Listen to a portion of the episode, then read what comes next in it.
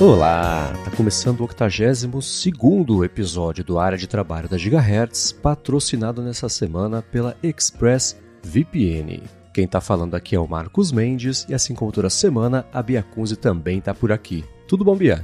Tudo bem, Marcos? Olá, pessoal. E aí, já estão colocando em prática aí suas metas de ano novo? Espero que sim. Já é quase fevereiro, então já é quase dezembro. Então corram, né? é sempre assim. Calma, gente. Estamos no, no, na metade de janeiro ainda, né? Eu vi que o pessoal que teve uma folga aí de início de ano voltou essa semana, então ainda tá em tempo, gente. Calma. Estamos apenas na metade de janeiro. Beleza, vamos começar com os follow-ups aqui em relação aos últimos episódios. E a gente comentou rapidinho sobre a App Store em relação àquela lei nova da Europa que vai entrar em vigor agora em março. E a App Store, no caso do, do iOS, né, a da Apple, uhum. e ela está tentando adiar ou impedir né, que isso aconteça. Ah, eu tenho cinco lojas pequenas, uma grande, etc. Mas é só um, uma atualização rápida. No último fim de semana, o Mark Gurman da Bloomberg publicou na newsletter dele para os assinantes, a parte paga, que a Apple está mesmo preparando duas App Stores, quer dizer, está preparando uma App Store nova separada só para a Europa, para ficar de acordo com as leis de lá, sobre pagamentos, até sideloading, etc. E como é em 7 de março que vai entrar em vigor isso aí, ele falou que a Apple pode já liberar isso nas próximas semanas. Então, contrariando algumas expectativas, deve mesmo ter aí duas App Stores, né? Uma só lá para a Europa e, inevitavelmente, outros países também, né, que forcem a Apple a fazer a mesma coisa, e a outra no resto do mundo onde sobrar para ela seguir, enfim, né, espremendo ali o, o faturamento que ela tem hoje com isso. Eu acho que é o que faz mais sentido para eles mesmo, né? Ainda mais em se tratando de rentabilidade. Não sei qual que é o impacto em números, né, das, das lojas de aplicativos europeias, mas com certeza é bem significativo, né, para justificar colocar uma separada das demais, né? Agora resta saber na prática dinâmica dessa loja separada e como é que ela vai funcionar, né? Acho que essa é a grande dúvida. Uhum. Sim, é isso. A gente vai ter que esperar um pouquinho para descobrir. E aí fica a dúvida se ela própria vai fazer algum tipo de anúncio mais extenso sobre isso, né? Nem que seja assim um evento, acho que não, mas um vídeo, como ela publica de vez em quando vídeos com funções novas, né, que aparecem lá. Acho que o do mouse no iPad foi o principal que mais chamou a atenção. Ou se não, né? Se ela vai virar a chavinha, onde o pessoal vai acordar, vai ter um negócio lá, um update, vai ter a loja e aprendam sozinhos e. Se virem. Vai querer, sei lá, né? É, exato, né? Não é exatamente algo que ela esteja muito afim que as pessoas usem.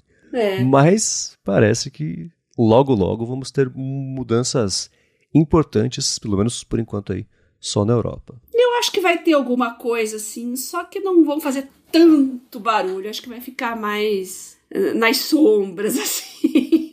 é. Mas que vai ser feito alguma coisa, vai. Só não vai ter muito alarde, né? É, provavelmente não. O tempo dirá. Hum. Agora, a gente está falando sobre. pedindo para vocês que escutam mandar alternativas né, de migração a partir do Evernote para outras plataformas. E o Matt lembrou que o, no Notion tem uma ferramenta assim. Ele falou que não testou, mas se no Notion você for em My Connections, você uhum. tem a opção de uhum. fazer essa importação. Né? E o Anthony Coelho falou: Ó, oh, eu testei, funcionar até funciona, mas ele dá uma bagunçada monstra, bagunça uhum. nota, com caderno, com arquivo. Então, o que o Anthony fez foi, preferiu deixar as coisas antigas no Evernote e de 2020 para frente, ele fez do zero no Notion. Ele falou que o Evernote ele acaba abrindo só uma vez aí na semana, só para consultar um ou outro projeto antigo. Ah, é uma boa, boa solução. Eu lembro que eu testei essa ferramenta do Notion, pouco depois eles terem lançado, né? Eu, por curiosidade mesmo, um, um assistente de imigração, se eu não me engano eles chamavam, né? Aí eu tenho nota pra caramba, eu lembro que demorou, mas eu simplesmente não consegui me entender naquela interface. Eu ia ter que organizar tudo uma a uma e eu meio que deixei pra lá. Mas talvez isso já tenha melhorado hoje, né? Faz bastante tempo que eu fiz essa, essa migração teste, né? Então, uhum. não sei em que pé estão as coisas hoje, mas só o fato de já ter é uma opção legal, né? Para quem quer definitivamente deixar o Evernote para trás. Mas eu gostei mais dessa opção aí do, do Anthony, né? Você continua ali com o Evernote, mas começa do zero a partir de 2020, no caso dele, né? Começou na pandemia aí. Tava todo mundo com mais tempo livre para testar as novidades e tal, né? Mas tá aí. É uma, foi uma boa solução. É, é. Agora eu fico pensando o quão difícil o Evernote torna essa tarefa, né? Porque acho que se fosse mais fácil migrar as coisas de lá para outros lugares, a gente teria mais ferramentas, tanto independentes quanto também de importação de outras plataformas para pegar coisa a partir do Evernote, né? Mesmo tendo, por exemplo, aí entra a Europa de novo na conversa, né? A Europa tem uma lei, uma regra super forte sobre você pegar os seus dados, puxar de algum lugar, depois colocar em outro, né? Estados Unidos tem uma parecida também. Eu acho que aqui a do Brasil, a LGPD, também tem alguma coisa assim. Mas aparentemente o Evernote consegue segurar um pouco ali isso para dificultar, porque não é possível que ninguém Sim. tenha pensado nisso, né? Ninguém tenha tentado fazer isso. Então tem algum problema aí nesse meio de campo na hora de extrair do Evernote quem poderia resolver isso é o Evernote, que aparentemente não está muito também motivado a facilitar a saída a partir da plataforma, né? Então, é. é outra que o tempo vai resolver. É que não existe um padrão aí de formato de armazenamento desse tipo de conteúdo, até porque cada um classifica conteúdo de uma maneira diferente, organiza de formas diferentes, né? Não é uma coisa padronizada, tipo um, ah, sei lá, dados do Excel, que você quer abrir no R, quer abrir em qualquer outro lugar é um formato mais padronizado e amplamente difundido e o pessoal sabe o que esperar, né? É, CSV, esses formatos aí de, de Excel, né? Agora, bom, cada um. Não, não tem um interesse também em uniformizar isso, né? Não faz muito sentido. São aplicativos de. não de anotações, são aplicativos de gestão de conhecimento. Uhum. Né? É uma coisa muito, muito vasta uh, realmente é complicado e qualquer migração aí entre esses serviços vai ser bem dolorosa. É, pois é. Agora, a gente também é, pediu alternativas ao Evernote e o Albert Klinsmann falou que depois de ter testado tanto o software, ele está avaliando o uso do Google Docs como aplicativo de anotações.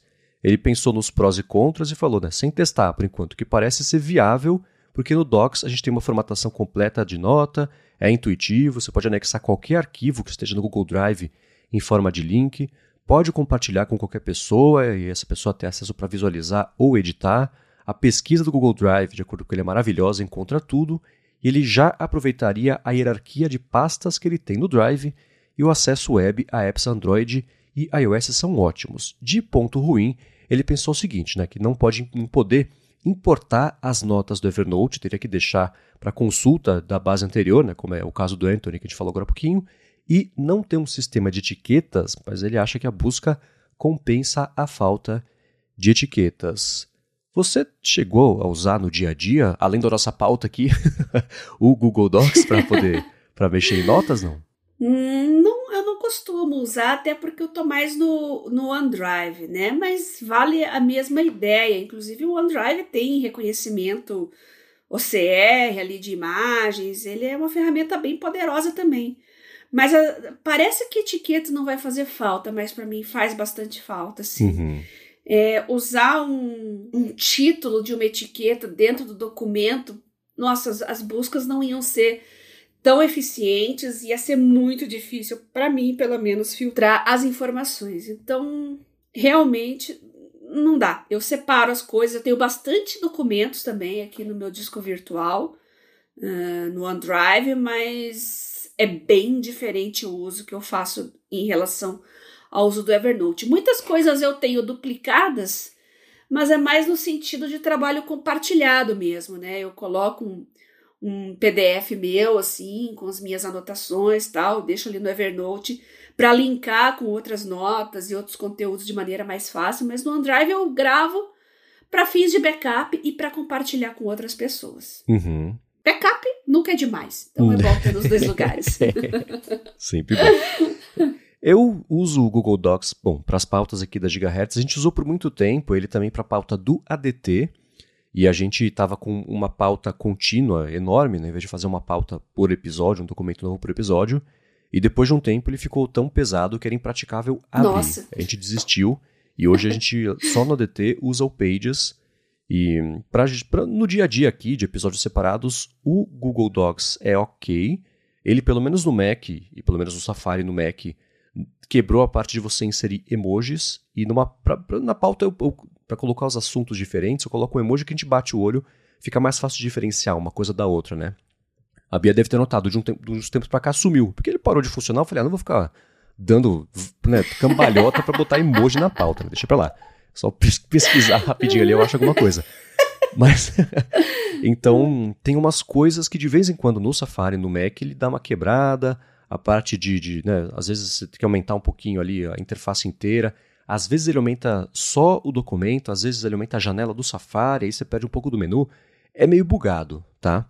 Mas não sei, acho que o que pode acontecer é o Albert usar por um tempo e falar pra gente se rolou ou se não rolou, e também quem tem boas ou, ou experiências ruins a respeito do Google Docs, manda pra gente gigahertz.fm barra feedback. Para finalizar o momento Evernote ou não aqui do episódio, a gente perguntou também, pessoal que está pagando o premium, tá rolando? Vocês estão gostando? Né? A gente tá falando sobre ir para fora, ir para fora, migrar, mas e se fica bom, né?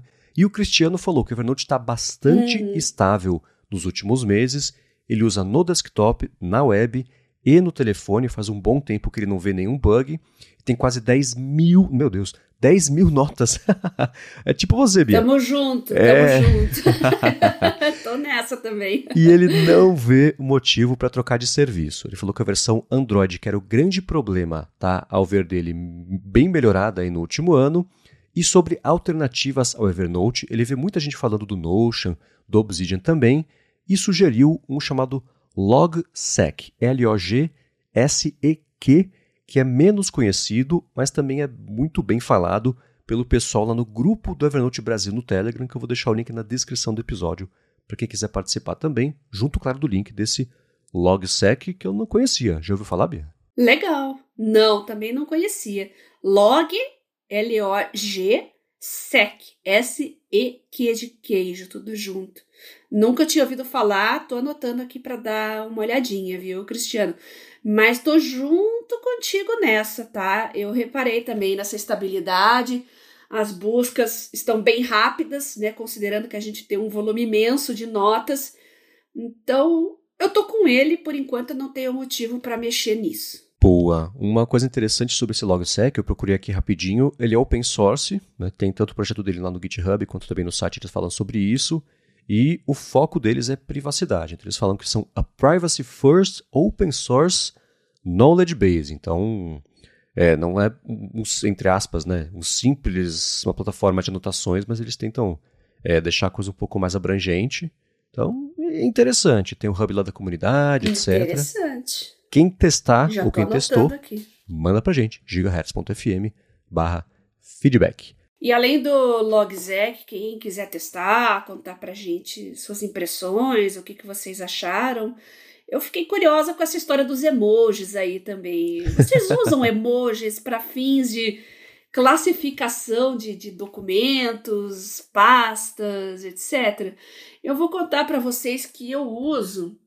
Deixa eu pegar até meu smartphone aqui. Eu tenho um widget na minha tela principal do, do smartphone que é a visão mensal, que eu gosto muito mais do que a visão semanal. Para mim faz mais sentido porque, bom, eu trabalho em home office, eu tenho minhas metas, minhas listas diárias. Então, compromisso não é uma coisa assim tão, tão próximo, às vezes. Às vezes eu tenho coisas para semana que vem, para daqui 15 dias. Então, a visão semanal, mensal faz mais sentido que a semanal para mim. Só que o espaço é pequenininho, né? Um edit de um mês inteiro ali na tua tela do smartphone. Então, eu costumo usar é, ícones ali, no caso os emojis, antes do título do compromisso, porque eu não preciso ver o título do compromisso inteiro, eu já sei do que se trata. Fica a dica aí para vocês. Boa. Posso mandar um print? Vou mandar um print daqui a pouquinho para vocês aí, para vocês darem uma olhada e entenderem o que eu tô falando melhor. E vai estar tá na pauta para quem quiser ver. Eu passei a usar emojis nas coisas depois de uma dica de uma pessoa que, desculpa que eu não lembro o seu nome agora, tentei achar rapidinho aqui não consegui, mas ouvinte do área de trabalho que falou que usava emojis no calendário para facilitar você bater o olho ali, né, e saber que, por exemplo, mesmo que você use cores, né, eu uso para mim aqui o calendário, tudo que é da Gigahertz é roxo, por conta da cor, né, do logotipo da Gigahertz, é, coisa de saúde eu deixo em azul, coisa da Alura eu tenho usado um verde, então, dentro disso ainda, Gigahertz pode ser tudo, pode ser gravação, pode ser edição, revisão, reunião com o patrocinador, Então, usar o emoji já deixa eu bater o olho, saber sobre o que estamos falando para depois ver o assunto, né? Ajuda é, nessa visualização. E do calendário eu passei a usar emojis em pautas também, justamente pelo mesmo motivo, né? Para ficar mais fácil ainda de achar rapidinho uma sessão específica da pauta, localização, né? Então, uhum. é uma excelente dica. Obrigado, ouvinte semi-anônimo ou anônima, porque você mudou a minha vida. De pouquinho em pouquinho é bom melhorando essas coisas, né? Nossa, e, e, esse negócio de usar ícones, hoje é emoji, né? Mas ícones vem lá dos tempos do Palm ainda, que tinham agendos, o Datebook 5, que você podia atribuir ícones, né? E havia uma biblioteca grande de ícones, uhum. uh, atribuir ali aos compromissos, né? Muito antes de existir emoji, gente. Depois no Windows Mobile foi com o Pocket Informant. Se eu procurar, eu acho aqui alguns prints ainda para mostrar para vocês, mas uh, ajuda bastante colocar ícones no lugar de textos, viu? Olha, acho muito legal. E bacana! Nossa, esse é um hábito de 20 anos já, quase. Ah. Firme e forte aí. É, se for pensar os primeiros palmes lá, 20 uhum. anos mesmo. Nossa. é. Agora, sobre o Microsoft Listas, que foi uma dica que a gente vem comentando aqui há uns episódios, o Matheus Rodrigues falou que ele vem usando o Microsoft Listas e a dinâmica é um pouco diferente dos outros apps de lembretes, então para ele tem funcionado melhor cadastrar só lembrete de coisa recorrente, tipo checar o óleo da moto a cada 15 dias, todo dia X horas tomar um remédio, coisa assim.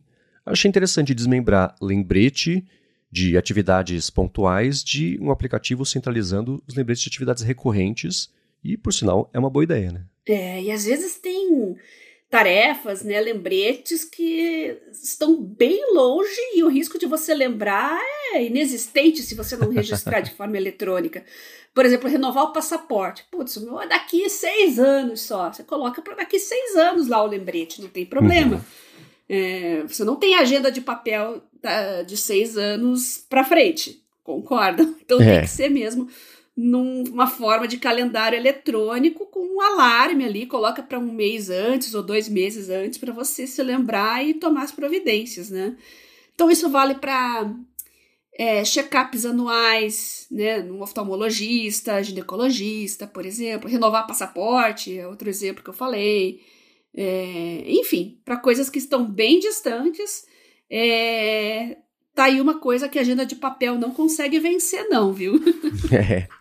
Eu, eu usava um aplicativo chamado Due, D-U-E, para fazer isso, especialmente quando ele saiu por hum. Apple Watch, eu achava bacana para coisas recorrentes também, então na época de fazer né, quando eu fazia o loop matinal, que era todo dia, eu deixava só nele a hora de fazer, começar a pegar as notícias, a hora de fazer a pauta, que era diferente. Uma coisa é coletar, outra coisa é você explicar, ler, entender, colocar no fio condutor ali que faça sentido, gravação, edição, revisão. Quer dizer, edição era o pessoal de lá que fazia, mas ainda assim era o horário separado para isso. Então, e passou a funcionar também para esse tipo de coisa, né? Coisa recorrente de consulta mesmo, temporária.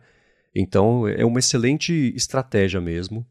E para mim funcionou bem separar calendário ou lembrete de coisa pontual, tipo lista do mercado, sei lá, e separar isso de coisas recorrentes e também pontuais, o que faziam parte do dia a dia. Eu acho que é uma excelente dica. Uhum, ótimo. A gente vem falando, outra tradição aqui no área de trabalho é falar sobre diferentes ou tablets ou leitores de livros, né? Alguns são híbridos entre essas duas coisas, que são coisas bem interessantes. E o Samuel Costa mandou pra gente o Xiaomi Carta 1200, que é um concorrente do Kindle, basicamente, mas com aplicativos adaptados para ele. O WeChat, por exemplo, que é o app de tudo que tem lá na China, já está adaptado para ele para rodar ali nessa tela de e-paper, né? Tem ali 7 polegadas, ele pesa só 166 gramas, nada, basicamente, né? Tem alta resolução de 300 dpi, tem ajustes interessantes da temperatura, e o brilho da tela também é automático. Uma coisa que eu achei bacana, ele tem identificação automática de rotação, né, para você poder ler em modo paisagem ou modo retrato. Tem 64 GB de espaço, que eu achei interessante. E ele também é, tem uma outra coisa que eu achei bacana, que é uma, um case magnético para carregar, além da entrada USB, né, que, é, que deve ser USB-C. E além disso, 40 horas de bateria, que não é pouco, mas eu acho que ainda assim é menos que o Kindle, né? Mas com pesando nada também significa que a bateria ia ser mais leve, né? Achei bem interessante, Bia. Como é que foi para você? É. É bom lembrar que a autonomia de um Kindle é diferente de um dispositivo Android com e-ink, porque você vai usar para outras coisas, você vai usar mais conectividade, vai transicionar mais tela, que é algo que gasta bastante bateria no caso de um dispositivo desse tipo. Mas quando a Xiaomi entra no game, o negócio sempre acaba mudando, porque eles estão fazendo coisas muito boas com preços bem competitivos. Então, vale a pena a gente prestar atenção aí nesse Xiaomi. Se eu não me engano, esse não tem caneta, né, Marcos? Pelo que eu estava vendo aqui. Não, então, parece que não. Ainda não é um dispositivo para você fazer anotações e tal. Mas fica a dica aí, Xiaomi. Faça um com caneta que eu sou candidata a comprar, viu? Ele parece ser mais de consumo do que de geração de, de notas, conhecimento, Exatamente. conteúdo, né? É, às vezes você quer ler artigos da internet, que não, é, não só livros, né? Mas coisas que estão no navegador, por exemplo, mas são textos. Uh, você quer ler PDFs é, que estão em outros aplicativos. É, enfim, uma variedade de coisas de leitura e até mesmo redes sociais, por que não, né? Uhum. Coisas de leitura que não são necessariamente estruturadas como livros. Então, tá aí, uma ótima solução para estudantes, pode ser algo bem, bem legal também. Boa. Agora, uma coisa que você mandou para mim ao longo dessa semana, eu sempre brinco que a CES é um festival de tecnologia para mostrar telas que enrolam e outras coisas, né? Já fazia anos uhum. aí que a LG, todo ano, a LG apresenta tela com display enrolável tal. E aí, você mandou nessa semana que a Samsung apresentou um display OLED enrolável junto também de uma outra tela que é um telefone dobrável que eles chamaram de in and out. Você dobra ele para dentro, como é hoje o Galaxy Z Fold, mas pode dobrar inteiro para fora também, né, 360 ali. Como tinha até um, acho que era da Xiaomi um telefone que fazia isso e que, sei lá, faz tempo que eu não vejo. O da Huawei talvez, enfim. Né. Então, do, e aí a, a, tela enrolável, eu vi que um dos usos que eu achei interessante não é exatamente para tablet, coisa assim, mas sei lá, para o carro, né, que tem lá o displayzinho na parte de trás, ele, você guarda se você não precisar ele é mais leve do que a tela OLED né, tradicional. O que, num vídeo que eu vi sobre isso, falou, ah, é até bom que poupa energia, é mais leve. Eu falei, ah, não sei até onde. Né? Se economizar uma tela, vai poupar energia suficiente para ser significativo na bateria do carro, mas como a bateria do carro qualquer coisa ajuda, ok, né? tá na direção certa pelo menos. Mas o que te chamou a atenção aí sobre essas telas, pra gente falar sobre isso? Então, tem as dobráveis, né? Acho que o que mais me chamou a atenção aí é são os dobráveis. É bom lembrar que a CS não é uma feira para vender produtos. Eu gosto mais de comparar com aquelas, aqueles eventos de moda, sabe? Que as pessoas, os modelos usam aquelas roupas extravagantes e todo mundo fala, nossa, mas quem que vai usar isso aí na rua? Saco né? de lixo na cabeça. Então, basicamente, CS não é para você usar na rua, né? Então, é uma vitrine, né, para a imprensa noticiar, divulgar tendências, né? E parece que tela dobrável tá vindo aí para ficar. E é uma coisa que ainda não me comprou, gente. Eu, uhum. eu, tô, eu tô me esforçando muito para gostar de um Z Fold, de, de um Z Flip, de um Fold, por exemplo. Mas eu não tô convencida. Eu não consigo botar o rico dinheirinho ainda em um, um dobrável, né? Eu vejo assim demonstrações, às vezes eu vejo reviews e ai, aquele vinco que fica no meio. Eu tenho toque com aquele vinco. Não dá, eu não consigo ter ainda. Mas tem telas que rolam, telas que dobram. Isso aí é basicamente para demonstrar aí novas possibilidades com telas que têm uma, uma resiliência maior, né, a você aplicar um determinado movimento, uma força e ela voltar ali a característica original, ou então quando ela está totalmente aberta, o display totalmente visível, ele não, não, mostrar esses vincos e essas marcas, né? Então a, a ideia é basicamente mostrar, né, na CES, uh, a Samsung quer mostrar que essas telas estão melhorando e que coisas melhores aí podem chegar nas mãos dos consumidores num futuro próximo. É, eu tenho também essa mesma lá, ambivalência sobre as telas dobráveis. Eu queria muito gostar, mas eu acho muito cretino. Porque ela tá, é, são coisas que resolvem um problema que não existe. E eu entendo assim, e tem um público fiel que gosta de usar, maravilha. Não tô falando que vocês estão errados e erradas. Mas, para mim, o vinco também eu não consigo engolir. É uma coisa que. Né, tá na tela, tá no toque ali, né? Cada vez que eu usar, incomoda. Fora o visual também, né? Você bate o olho, você vê aquele vinco, para mim é uma coisa que incomoda bastante. E mesmo anunciando essa tela in and out, né? Que dobra para dentro e para fora ali o telefone. Uhum. Pelo menos lá no Android Uhum. Central, tá, ah, a Samsung disse que isso é uma coisa que finalmente vai fazer as pessoas comprarem telefone dobrável, sair dos tradicionais. Eu, eu sei lá, a Samsung tá desde 2019 tentando emplacar um dobrável. e até agora é tipo 2024, o ano do podcast no Brasil. É assim, 2024, o ano que os dobráveis vão entrar no mainstream. Eu não sei, né? A próxima grande coisa, se fosse pra rolar, já teria rolado nos últimos cinco anos que a Samsung vem tentando fazer isso emplacar, né? É um nicho, um nicho grande, uma fonte de faturamento bacana. Hoje, basicamente, é a Samsung que opera nesse mercado. Tem a Motorola lá com o dobrável dela, mas que deu, deu água, né?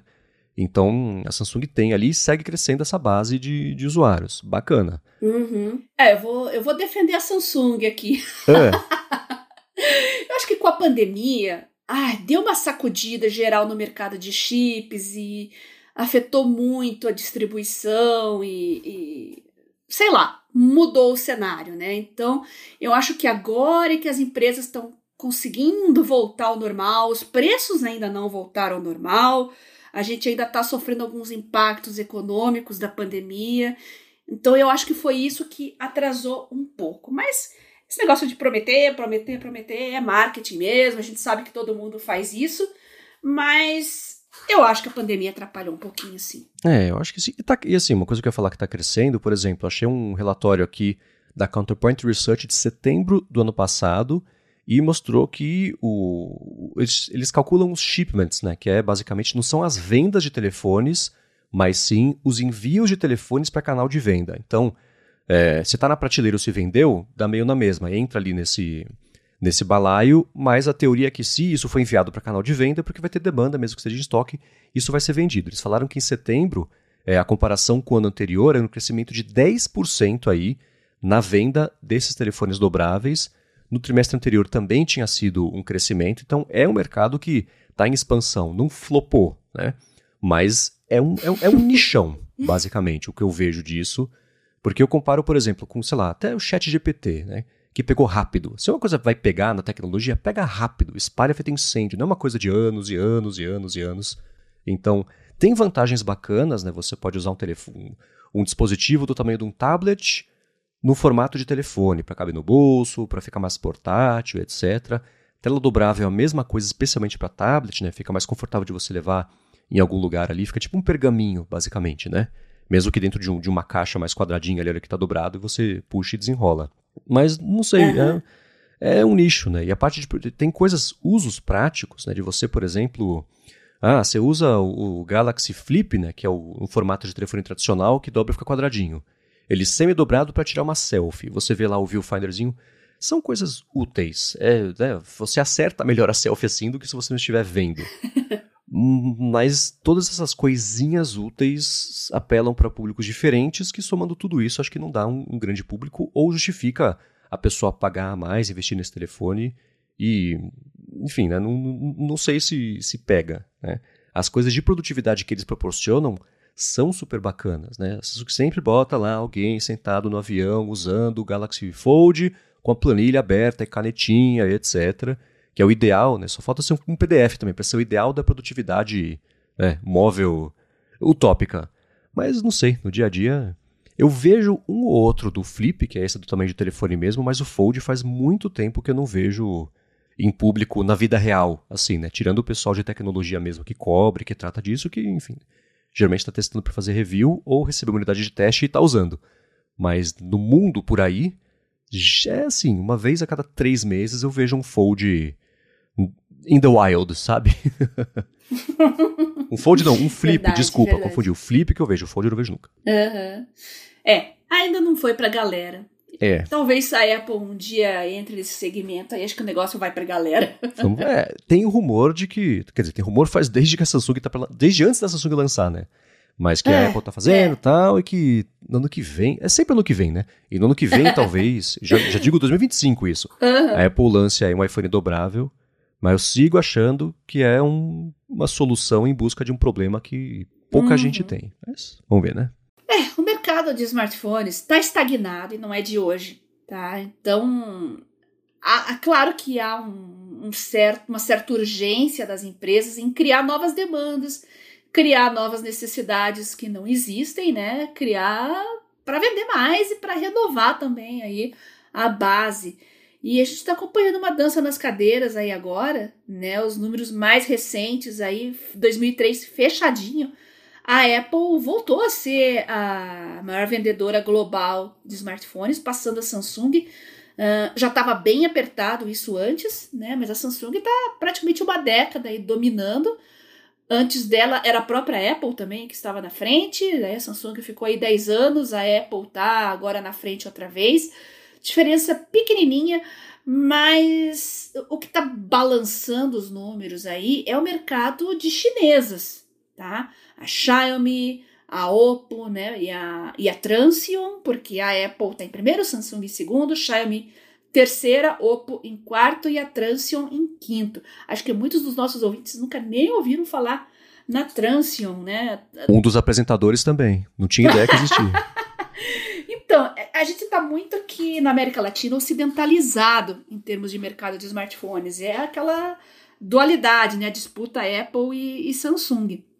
Mas a Transion ela é muito forte eh, na África, no Oriente Médio, além da própria China, né, que é um mercado gigante. Então, qualquer dança das cadeiras que tem no mercado chinês impacta muito na, nos números globais, porque não sei se você sabe, Marcos, mas na China tem chinês pra caramba. Assim como na Índia, tem indiano pra caramba. E se você somar China e Índia, o que? Um terço da população mundial sozinhos? Então, é, são números, são mercados que têm um impacto gigante na, nas vendas uh, globais. E recentemente a gente viu uma notícia aí que o governo chinês é, não está gostando muito do, de, de, funcionários públicos usando iPhone, enfim, qualquer coisa que escapa do controle né, para o governo chinês, ou seja, passa lá pelos servidores da Apple, eles perdem um pouco uh, o controle das informações, e a Apple não é o tipo de empresa que gosta de compartilhar dados dos seus usuários facilmente, então uh, tá tendo um estímulo aí do, do próprio governo chinês em fazer com que pessoas que trabalhem né, em cargos públicos não utilizem é, aparelhos dessa marca. Então, são pequenas mudanças que às vezes geram uma dança aí dos números que impactam globalmente e a gente fica meio assustado, né? Xiaomi em é. terceiro é. não é uma surpresa, porque a gente já conhece bem, né? A Oppo, eu não sei se eles estão aqui no Brasil, não, não sei realmente, eu preciso verificar. Agora, a Transion realmente é a quinta né, no mercado global, foi a que apresentou, apresentou aí o maior crescimento de 2002 para 2023, né? 30%, sendo que Samsung é uhum. negativo, Xiaomi é negativo. Então, é, a China impacta muito nesses números, gente. Para a gente compreender melhor a nossa realidade aqui, teríamos que pegar é, separadamente os números locais para fazer uma avaliação mais realista para nós, né? É, essa, essa Transion eu procurei, ela tem três marcas. Tem a Tecno, tem a itel e tem a Infinix. Então você com essas três marcas apela para mercados diferentes, preços diferentes, modelos diferentes e mostra. A Transion tirou desse ranking a, a Vivo, uma empresa chinesa chamada Vivo, uhum. que sempre aparecia colada com a Oppo e elas disputavam ali o terceiro e o quarto lugar, Isso. quer dizer, o quarto e o quinto, né? Uhum. E a Oppo está no Brasil desde 2022, que eles lançaram o telefone. Eu não sei com que frequência eles vêm fazendo isso, mas pelo menos entraram aqui no mercado em 2022. E como você observou, né, a Samsung com a queda de 13%, 13,5%, né, por cento, é, contribuiu para, na verdade, todo o mercado mobile ter encolhido 3,2% aí é, no ano passado. E tirando esse crescimento de 30% da Transion, só a Apple cresceu um pouquinho, né? 3,7%, de resto todo mundo caiu, o Oppo caiu. Uh, o outros, né, que é todo uhum. mundo, todo o resto, né, encolheu também 4%. Então é um mercado inteiro que está meio. encontrou o teto, a gente acho que finalmente atingiu, né? Exatamente. Então o crescimento da Apple é pequenininho, né? Então esses usuários é, Samsung que migraram aí não foram necessariamente para Apple, mas foram para outros Androids, né? A Samsung uhum. tem uma base mais fiel nos seus flagships, né? Não só nos dobráveis, mas também em linha S23, S24, que, que vai ser lançada aí nos próximos dias, né? Esses costumam ser mais fiéis. Eu sou uma delas, né? Eu tô sempre com Galaxy Note, agora linha S aqui, então não cogito sair dela. Agora, lá nos intermediários é, ou nos dispositivos de nem tanto dispositivo de entrada, mas os intermediários é que a briga é bem feroz. Uhum. E só um complemento aqui, eu achei notícias que mostraram que em 2021 a Positivo e a Transion conversaram, fizeram parceria, trocaram conhecimento e profissionais ali para fazer algo, mas eu acho que em Phoenix está aqui no Brasil, talvez, junto é, com a Positivo representando. Então, você vê, aqui também já tem os telefones dela, apesar de que era um nome que não fazia parte aqui do meu repertório, não. A gente vai deixar o link na descrição é. aqui dessas notícias e do relatório também do IDC para quem quiser dar uma espiadinha. Agora, o último follow-up que a gente, na verdade, a gente introduziu o assunto na semana passada, eu quero falar sobre ele aqui, que são as, é a loja de GPTs customizados, que foi lançada oficialmente, acho que na quinta-feira da semana passada. Mas antes disso, vou tirar um minuto do episódio para agradecer a ExpressVPN que está mais uma vez patrocinando a área de trabalho e segue oferecendo o jeito de, se você acessar expressvpn.com/adtrabalho, você usar 16 meses num plano anual pagando por 12, primeiro para testar por um mês e depois com 3 meses a mais na assinatura para tirar proveito de uma conexão estável, segura, privada, especialmente se você se conecta a Wi-Fi públicos de shopping, de aeroporto, de hotel, se você vai viajar ainda aí nesse finalzinho de férias de final e começo de ano, você vai precisar se conectar e isso e seus dados ficam expostos, ficam em risco, vai saber o que acontece com eles, né? Podem ir parar, sei lá, na melhor das hipóteses, como eu costumo comentar aqui, justamente em instituto de pesquisa que coleta, né, faz parceria com fornecedores de Wi-Fi de graça para saber os sites que as pessoas estão acessando, os aplicativos, por quanto tempo, os conteúdos, servidores, plataformas, enfim, né? Com o ExpressVPN você impede que isso aconteça porque a sua conexão passa a ser criptografada nem quem está oferecendo a conexão, nem a ExpressVPN, na verdade, sabe o que está acontecendo, o que é excelente para a privacidade. Tem uma segunda e enorme vantagem também de usar ExpressVPN, é que se você usa muito os serviços de streaming de vídeo especialmente, e você acessa o catálogo do Brasil, você está vendo um pedaço só do catálogo completo que tem no serviço. Então, se você usar a ExpressVPN para se conectar aos tipo 100 países que eles oferecem, rotear sua conexão por servidores de lá, você passa a ter acesso ao catálogo desses países, que é diferente daqui do Brasil. Eu uso todo dia a ExpressVPN para isso no HBO Max para ver ou The West Wing ou algum outro conteúdo no YouTube também muito, né, para ver, ah, não está disponível na sua região. Tudo bem. ExpressVPN eu ligo, assisto ao vídeo que eu quero ver, uh, a Amazon também, Netflix também, enfim, né? Para conhecer melhor, você faz o seguinte: vai em expressvpn.com/adtrabalho e lá você vai ver como é fácil para testar por um mês, como é fácil usar no telefone, no tablet, no computador, na TV, dependendo do modelo, na Apple TV agora também, no roteador da sua casa também, se você quiser resolver de uma vez só para todo mundo. E aí, para assinar o plano anual, você vai pagar por 12 e vai ter 15 meses. Eles dão ao final desse plano anual 3 meses a mais também, só porque você acessou por meio do link expressvpn.com/adtrabalho. Muito obrigado, ExpressVPN, pelo patrocínio de mais esse episódio aqui do podcast e pelo apoio a toda Gigahertz. Aproveitem as férias e aproveitem a oportunidade que a gente está dando para vocês para conhecer o ExpressVPN e proteger melhor a sua família, seus filhos, seus pais. É, eu estou falando muito do Twitter essa semana sobre é, idosos na internet, né, que realmente estão dando uma dor de cabeça. Então a melhor maneira de você protegê-los é usar um serviço de VPN bastante seguro e confiável. É isso aí. Muito obrigado. E vamos lá, na semana passada, na quinta-feira, eu acho, chegou, foi lançada a GPT Store. Uma coisa bem interessante que eu achei é que quando você acessa, né, isso está por enquanto só para quem assina o GPT Plus, né, porque precisa do GPT-4 para funcionar, e mesmo que você acesse um GPT customizado se você quiser falar sobre outras coisas, a não ser que seja programado para ele não falar, você consegue usar o GPT-4 normalmente, né? Como se fosse o padrão ali.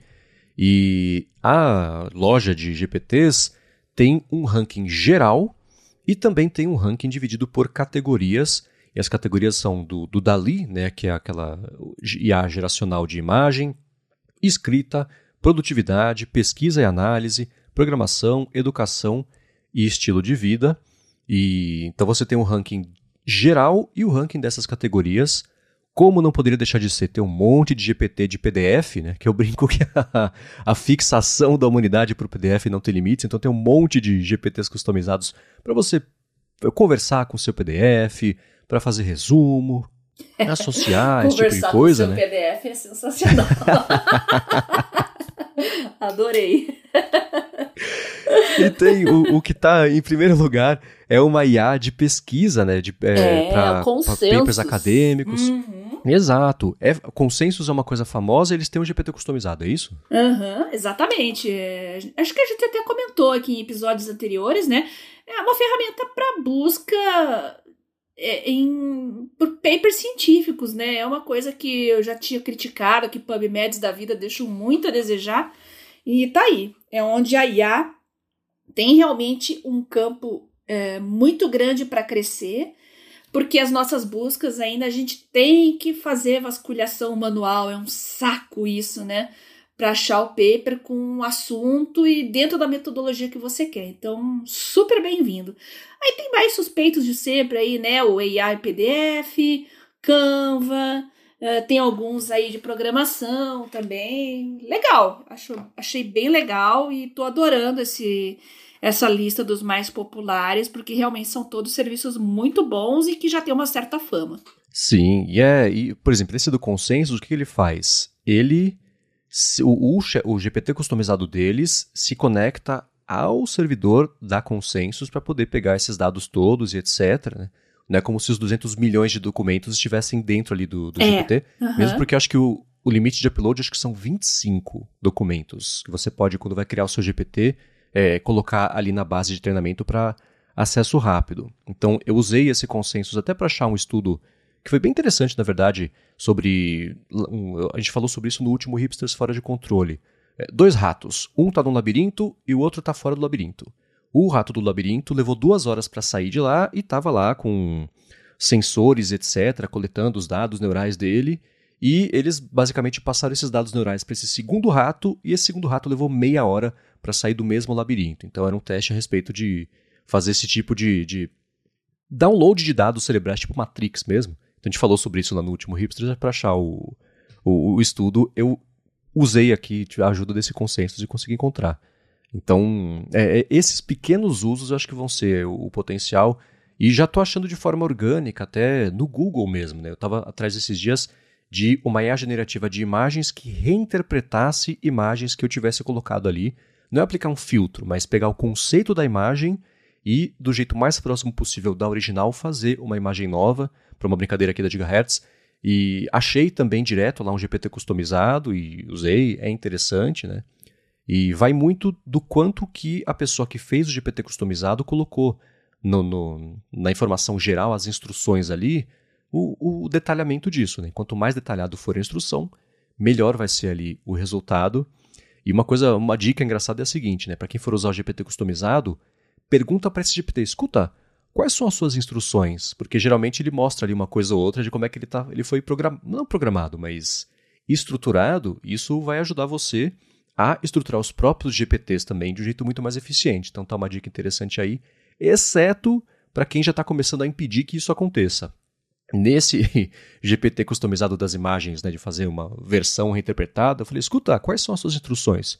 Ele falou, peraí, vou fazer uma imagem detalhada das minhas instruções. Aí foi andando ali, pensou, pensou e voltou. Nice try. Falei, ah, tá, já está impedindo a pirataria de instruções de GPT. Então, é, mas fica a mesma dica para isso aí.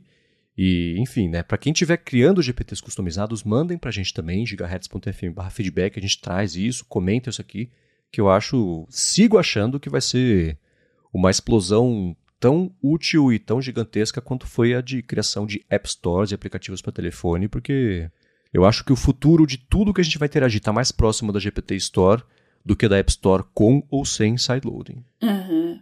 É, é uma tendência, né? Também ferramentas de IA rodando localmente, acho que são uma tendência também, né? Eu tô ansiosa para fazer isso aqui. Mas eu tenho uma limitação de hardware, mas está nos meus planos aí trocar de hardware e eu pretendo investir mais nisso, em treinamento local aqui na minha base de dados, porque eu realmente tenho muita coisa, eu tenho podcasts, uh, vídeos de aulas e eu tenho planos bem ambiciosos.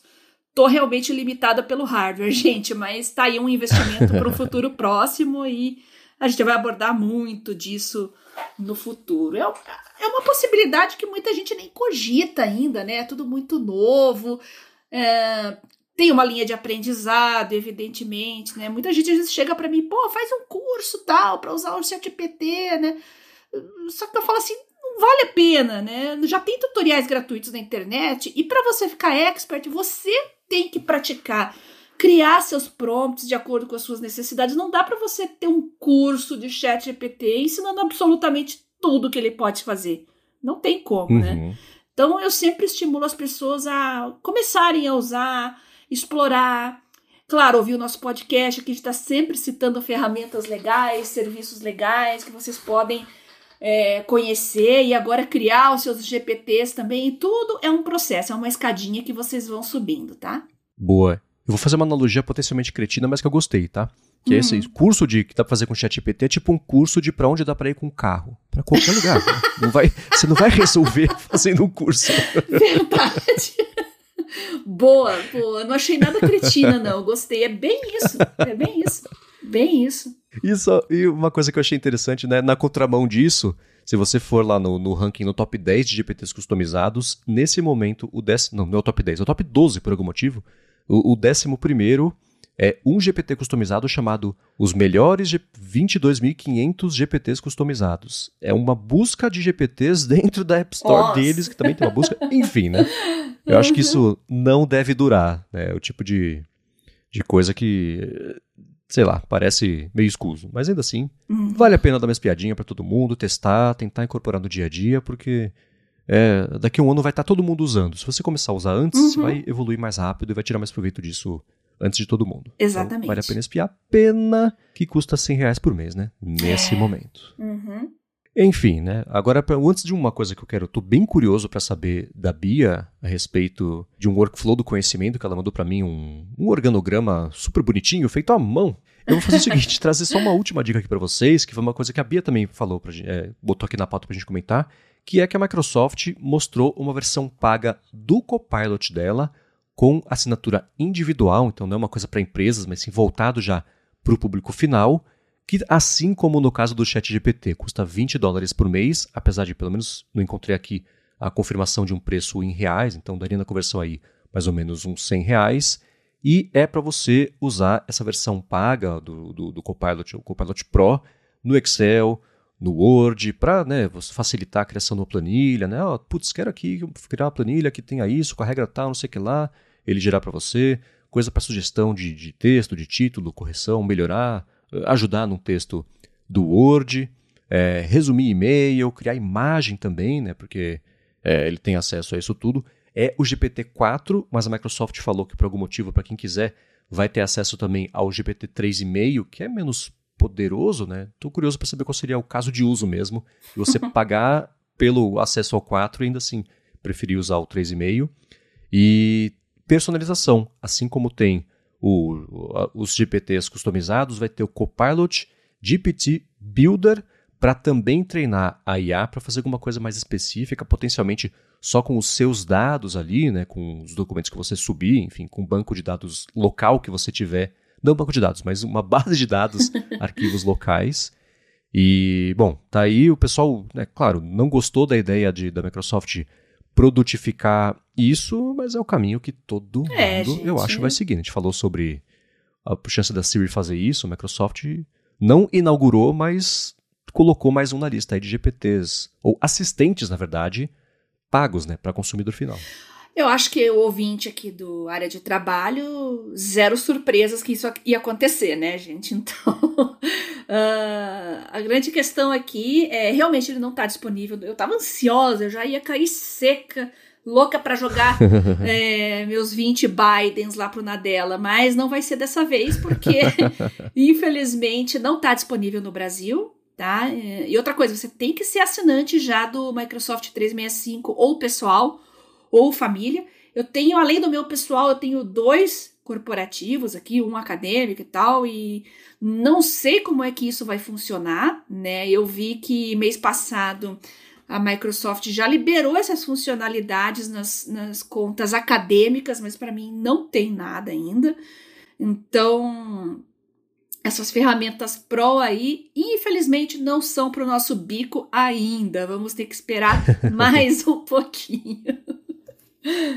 É, mas quem testar, você já sabe, né? Mandem pra gente como é que foi, quem já tiver acesso, mora fora, sei lá. é, claro, manda pra gente, eu tô bem curiosa. Sim, sim. Mandem certeza. prints, muitos prints pra gente, que a gente quer ver na prática como é que a coisa funciona, tá? Por favor. Agora, Bia, você vinha falando que nas suas férias você aproveitar para colocar, tirar da sua lista de temas para abordar aqui na hora de trabalho algumas coisas bem interessantes, sendo uma delas o workflow do conhecimento, né? como tratar a informação que você consome, para né, facilitar a parte de referências, aprender melhor também. Então, estou bem curioso e eu não sei se você vai fazer um novo, mas eu, eu colocaria o um novo e esse que você me mandou, um organograma aqui super bacaninha, detalhado, bonitinho. Você fez até um cerebrinho ali com um cerebelo. e um tronco encefálico também. tá vendo só? Verdade. Então, Diga lá. Os frutos das aulas de neuroanatomia. Então, workflow do conhecimento, quem conhece GTD já ouviu falar, né? O David Allen enfatiza isso muito no livro dele, né? No Getting Things Done, que é basicamente você criar um, um workflow, né? O tráfego do, do conhecimento, as informações com que você trabalha no seu dia a dia, como que você vai coletar, processar e futuramente armazenar para usar como referência. Então, isso aí é uma coisa que eu já faço mesmo de tempos em tempos, há muitos e muitos anos, eu vou dizer até uns 20 anos pelo menos, já desde o tempo do Pocket Informant, como eu, citei anteriormente aqui, porque eu achei alguns workflows antigos meus aqui no, no salvos, né, desde 2005, 2006, que é, na época, o Pocket Informant era o meu grande agregador de produtividade, né? Ele era calendário, contatos, tarefas, uh, aí notas eu já estava migrando para o Evernote. Uh, então é interessante você ter bem esquematizado como que você vai gerenciar as, as informações suas de trabalho, de aprendizado, de conhecimento, aquilo que você vai incorporar na sua vida. Quando você quer aprender alguma coisa, você tem que processar essas informações de uma maneira que você compreenda e que possa sempre consultar, né? Assim como quando você lê um livro, é, é interessante você marcar os pontos mais importantes e ter em algum local pelo menos esses pontos mais importantes uh, para futura referência. Um livro de papel complica um pouco isso, porque você está ali sublinhando a mão, é, quer marcar as páginas, tem que usar aqueles marca-páginas, aquelas flags, né, adesivas. Então, isso dá um trabalhinho, mas eu fazia muito isso com livros de bibliotecas, para não rabiscar os livros, né? Eu marcava, usava post-its e usava a câmera do celular para fotografar os trechos mais importantes, já que copiar tudo à mão é um trabalhão, né? E jogava no, no Evernote. Mas é um método bem complicado e hoje com o Kindle tá tudo tão fácil né? À medida que eu já tô lendo ali, eu já tô sublinhando os trechos, né? E quando eu entrar lá no, no, na Amazon, na parte de gerenciamento, né, do conteúdo Kindle, você pode acessar só as partes que você sublinhou é, e as anotações que você fez nos seus livros, né? E é essa parte que depois que eu termino de ler o livro, eu vou lá no site, coleto e jogo a página dentro do Evernote. Então eu tenho só os trechos sublinhados e as minhas anotações, que é geralmente o que eu vou usar para o futuro, né? Às vezes eu mexo um uhum. pouquinho ali, adiciono links também, quando tem alguma informação extra, caso eu vá usar no futuro isso para uma aula, uma apresentação, um artigo que eu vá escrever. Eu quero encontrar facilmente essas informações no futuro. Então, às vezes eu adiciono um linkzinho ali também para mais informações. Então, esse workflow é importante porque eu criei ali um esqueminha uh, mostrando como que eu aprendo, por isso o desenho do cérebro ali, o que que entra no meu cérebro e o que que sai do meu cérebro, né? Por isso que tem setinhas entrando e setinhas saindo, né? Separado uhum. de todos os aplicativos, vocês vão ver ali, é o Todoist, né? Que é um gerenciador de tarefas. Por quê? Eu gosto muito dele porque é muito fácil você adicionar rapidamente qualquer coisa, né?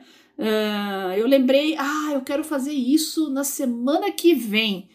Né? Eu simplesmente eu tenho ali o atalho na minha tela principal do celular, eu seguro, ele já abre uma nova nota ali, eu adiciono, ele salva lá na caixa de entrada. Aí mais para frente eu posso processar, colocar uh, categorias e contextos e etc, né?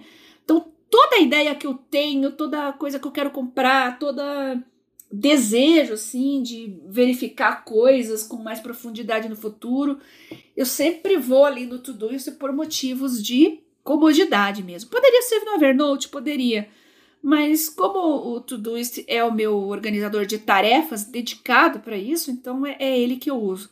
Então lá tem tarefas, tem ideias, links né, eu faço muito isso com o YouTube, alguma, algum vídeo que eu acho, em vez de eu salvar no próprio YouTube, naquela lista de assistir mais tarde, que você nunca vai assistir mais tarde, eu prefiro jogar o link lá, quando a coisa realmente é importante, eu jogo lá o link no meu Todoist. Aí, quando eu tô com tempo e, e mais vontade mesmo de me dedicar àquele assunto, eu consigo acessar facilmente. Porque, gente, ficar salvando no YouTube, é, daqui a pouco você tem mil coisas salvas ali, você não acha o que, que você realmente estava precisando para aquele seu trabalho, é, para alguma coisa que você estava, algum projeto que você estava se dedicando, né?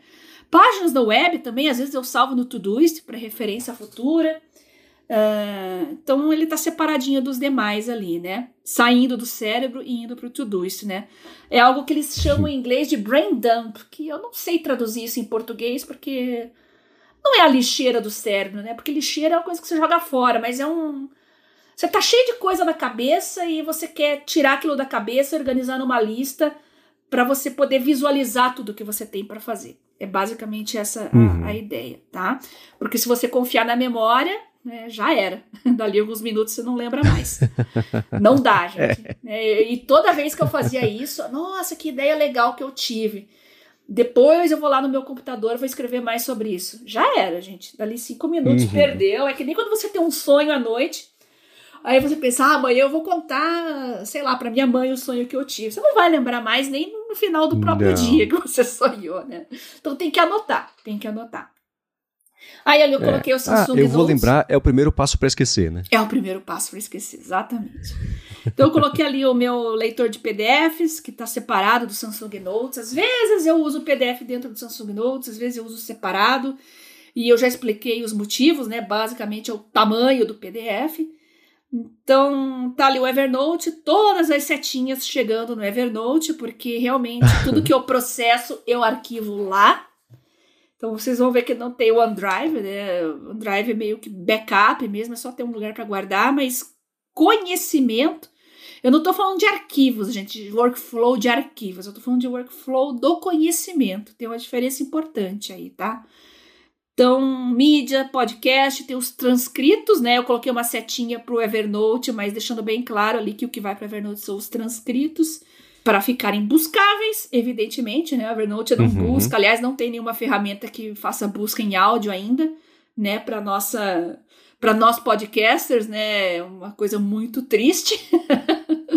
Seria maravilhoso se você pudesse procurar conteúdos, fazer buscas dentro de conteúdos de áudio, né? Um dia chega lá, por enquanto a gente tem que transcrever mesmo, tá? Aí tem ali os livros do Kindle, indo para Evernote, páginas da web, indo para Evernote. O Office tem uma setinha só saindo do cérebro, porque realmente o conhecimento que eu adquiri, né, que eu uso para criar artigos, para criar planilhas, para criar apresentações, realmente é o conteúdo que eu já administrei, já absorvi e a partir daí eu vou criar novos conteúdos e no caso o Office está ali para isso. Acho que ficou bem didático, Marcos. Você conseguiu entender bem aí meu meu workflow? Sim, sim. Se até eu entendi, todo mundo vai entender. Ai, tranquilos, tranquilos, vai ficar que fácil. Bom. Agora, dá assim. Uma coisa que eu ia te perguntar é o seguinte, Bia: com que frequência você repensa ou reestrutura esse workflow? É uma coisa que está em pedra faz tempo, funciona e você não pensa mais a respeito disso? Como que é esse processo de meta-análise do que está funcionando, de ajuste, como é que é? Olha, esse aí já está funcionando, acho que pelo menos desde o início da pandemia, e eu repenso quando eu adiciono um serviço novo na minha rotina, por exemplo, então, mas eu estou no Evernote há muito tempo, Samsung Notes há bastante tempo, uh, o Office também há bastante tempo. Uh, então, quando você adiciona uma coisa nova, às vezes é bom você repensar. Por exemplo, agora você comprou um Kindle. beleza, eu vou ler muitos livros, vou comprar livros na, na Amazon, vou colocar os meus próprios livros lá também, mas e aí? Como é que eu vou administrar esses livros depois que eu termino de ler? O que, que eu faço com a informação que eu adquiri? Né, eu vou querer pegar os trechos que eu sublinhei, eu vou querer colocar só, uh, como é que chama, bookmarks. Mas você tem que saber como você vai administrar o conteúdo que você consome, né? Então, quando você adiciona um dispositivo novo ou um serviço novo que você estava testando e você incorpora na sua rotina, é, eu repenso e refaço esse workflow. Esse aí, para mim, está funcionando já há um bom tempo e tá uhum. funcionando super bem. A única mudança que eu fiz ali é o Media Podcast, que eu tô colocando transcritos, né? Agora estão aparecendo ferramentas interessantes de transcrição de, de mídia, podcast, então já coloquei a seta ali para guardar tudo no Evernote também, justamente para ficar fácil de buscar no futuro. Uh, de tempo em tempo eu refaço esse workflow, eu tenho alguns antigos meus aqui, dos tempos dos palmes. Eu lembro que quando eu adicionei o iPad, né, o iPad 1 ainda, 2009, isso, né, 2010, não lembro bem, mas quando eu incorporei ele, realmente também teve uma mudança grande nesse workflow, já que eu ia ficar menos dependente de, de tela grande, de computador, de laptop, para fazer determinadas tarefas aí que envolviam mais leituras e, e PDFs também, né, que é uma coisa que é a praga de todo estudante é o PDF, né? Já desde sempre. então, é basicamente por aí. De tempo em tempo a gente repensa. E já que está entrando em 2024, eu estou convidando aí os nossos ouvintes a colocarem no papel como é que é seu workflow. Às vezes muita gente já faz de maneira intuitiva, mas é bom você colocar no papel porque você sistematiza mais e não deixa escapar as coisas, né? É, às vezes você não faz isso com todo o material que você pega, você esquece, outro você faz um download lá na, na, na, na sua máquina, lá do seu trabalho, por exemplo, e fica esquecido lá. Então é importante você colocar aí um workflow para você sempre mecanicamente já estar tá pronto a jogar aquele conhecimento, aquele arquivo, aquela estrutura é, em algum lugar que você possa processar depois. Então, ouvintes uhum. queridos, eu conto com vocês para vocês fazerem os seus workflows do conhecimento. Podem fazer bonitinho como mind map, pode fazer um esqueminha como eu fiz ali, por escrito, print, mandem lá para mim no meu Telegram, arroba biacunze, tá? Ou no meu Twitter, arroba garota sem fio. Nós vamos adorar conhecer e compartilhar com os demais ouvintes. Sim, os demais ouvintes vão adorar conhecer e consumir o que vocês compartilharem. Então mandem lá, porque esse é... tipo de é. coisa que o pessoal adora, porque é aquelas que, assim, cada um tem um jeito diferente e semi-inexplicável, mas funciona. E esse jeito vai funcionar para um monte de gente também que vai ser completamente diferente do outro. Então, sempre que a gente pede para vocês uhum. falarem assim, expliquem o cérebro de vocês pra gente, é surpreendente e super legal. Então, é, façam isso. A gente porque quer conhecer o cérebro adoro. de vocês.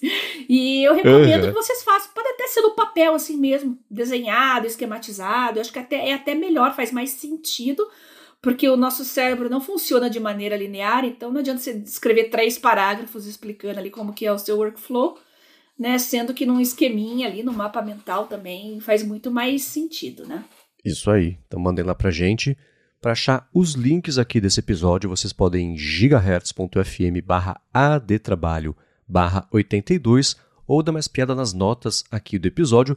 Lembrando que se vocês forem gigahertz.fm barra adtrabalho barra 82.txt, vocês encontram a transcrição desse episódio automática estruturada pelo Guilherme Ramo, fez um trabalho super bacana.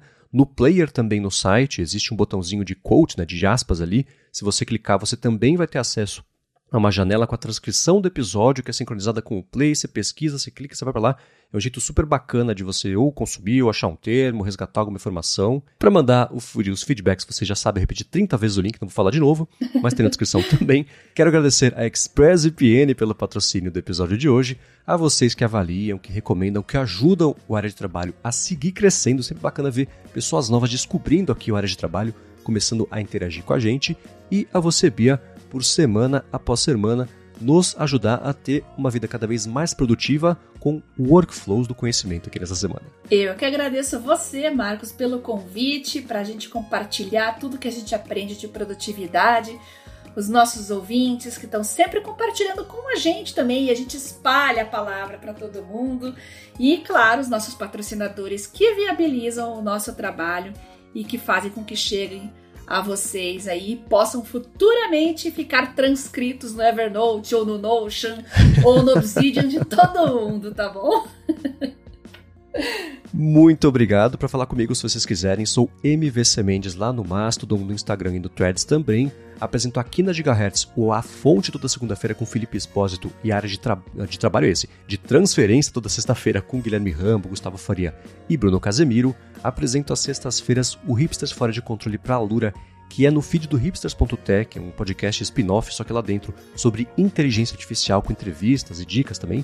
Enfim, e escrevo todo sábado para o Mac Magazine. No último fim de semana foi sobre o Rabbit R1, que é um dispositivo bem interessante para quem quiser experimentar, ver como é que seria uma IA personalizada direto no dispositivo. Enfim, tem pontos positivos e negativos, você encontra isso lá no texto. Obrigado pela audiência de vocês e a gente volta na quarta que vem. Beijoca sem fio a todos e até semana que vem.